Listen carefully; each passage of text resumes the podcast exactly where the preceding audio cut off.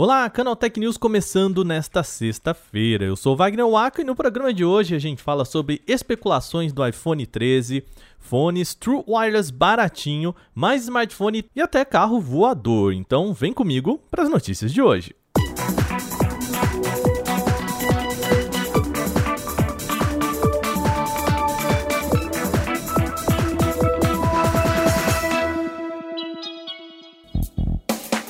Semanas que a gente fala aqui no podcast sobre a linha iPhone 13. Agora o informante Ice Universe, já conhecido aí da indústria, pode ter antecipado mais uma informação.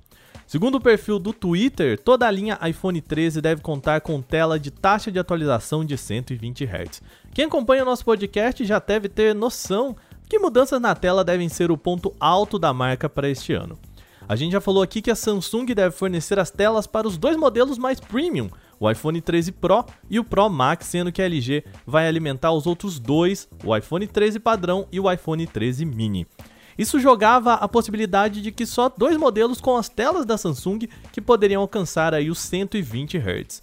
Segundo o Ice Universe, o cenário então é outro, com todos os modelos alcançando altas taxas de atualização, ou seja, boa notícia para gamers de plantão. Além disso, há novas informações também sobre a bateria. De acordo com o informante, o iPhone Pro Max vai contar com 4.352 mAh de bateria. Vamos combinar? Bem específico esse número para um rumor, né? Pois é. Vale lembrar que o iPhone 12 Pro Max atualmente tem 3.687 mAh, ou seja, para o iPhone 13 deve ter um crescimento bastante expressivo aí para a linha. Segundo publicação do Ice Universe, o usuário também vai poder escolher travar a tela em 60 Hz ou 120 Hz quando não tiver a necessidade de altas taxas de atualização, isso para economizar a bateria. Como sempre, a gente reforça aqui, hein? a Apple ainda não oficializou nenhuma dessas informações, portanto, elas ficam no campo da especulação.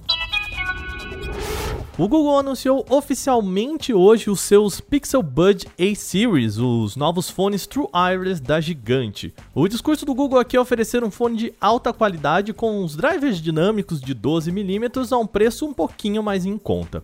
Para isso, a empresa fez alguns cortes em relação ao Pixel Bud convencional.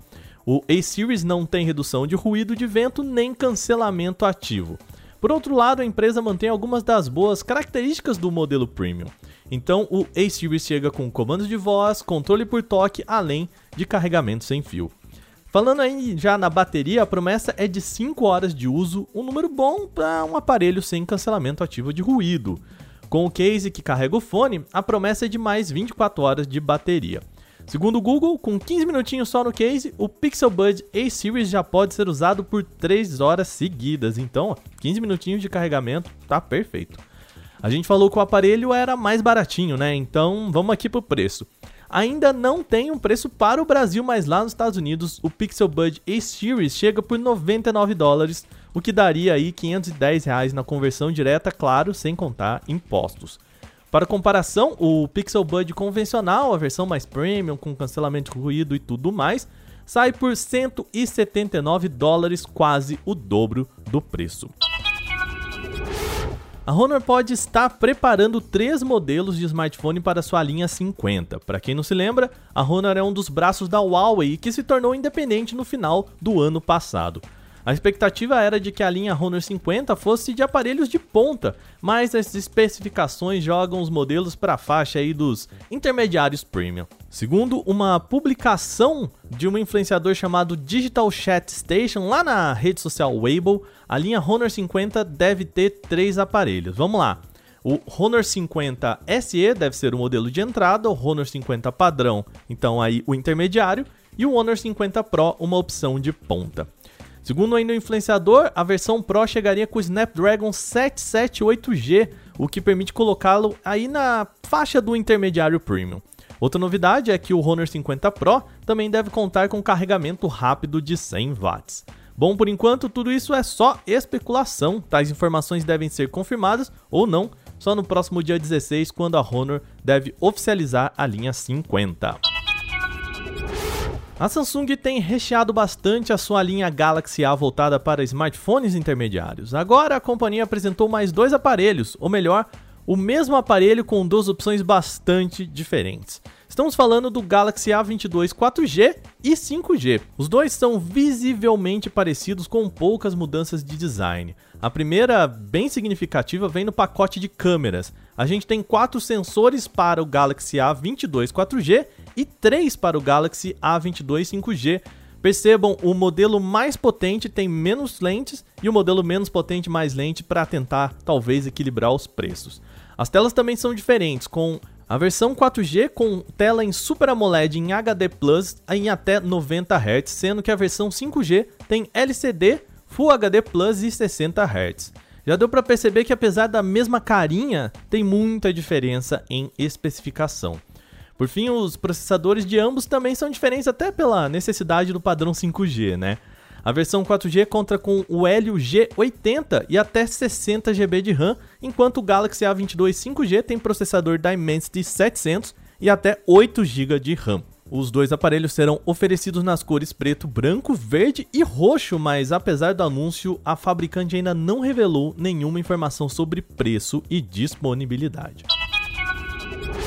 a Embraer fechou a venda de 200 carros voadores elétricos para os Estados Unidos. Um ouvinte desavisado pode até estranhar as palavras carro voador elétrico, ainda mais vendidos pelo Brasil. Pois é, a negociação vem da startup EV Urban Air Mobility Solution, que apesar do nome, é brasileira e é o braço da Embraer para soluções elétricas, e que aliás a gente até já comentou aqui no podcast. A companhia desenvolve modelos chamados EVTOLs, que é a sigla em inglês para veículo elétrico com decolagem e aterrissagem vertical, popularmente conhecido como carro voador elétrico. Apesar de serem chamados de carros, parecem mais com drones gigantes com 10 rotores elétricos e capacidade para transportar pessoas. A startup da Embraer, a IVE, chegou a um acordo da venda de 200 desses modelos para a Halo, uma companhia de táxi aéreo dos Estados Unidos. Parece coisa do futuro, né? E meio que ainda é, tá? A expectativa é de que a IVE comece a entregar esses carros elétricos voadores só em 2026. E até o fechamento deste podcast, nem a Embraer nem a Halo informaram os valores da negociação. Bom, programa chegando ao fim, mas antes da gente cestar, precisamos novamente convocar vocês. É o seguinte, queremos participar do prêmio Influence.me, conhecido como o Oscar dos influenciadores digitais. O prêmio levanta quais nomes são os mais queridos da internet. Essa primeira fase é um momento de indicação, tá? Então a gente precisa ficar entre os mais citados para entrar de verdade na competição e é aí que você ouvinte entra. Para isso você só precisa entrar em votação.influence.me, lembrando votação sem cedilha e acento e influence com y no final. Então, votacal.influence com y final.me. Beleza? É só entrar lá indicar o Canaltech para a categoria de tecnologia. A gente conta com vocês, tá? E antes da gente cestar de vez por hoje, lembre-se você pode enviar comentários, sugestões e críticas sobre este podcast para podcast@canaltech.com.br.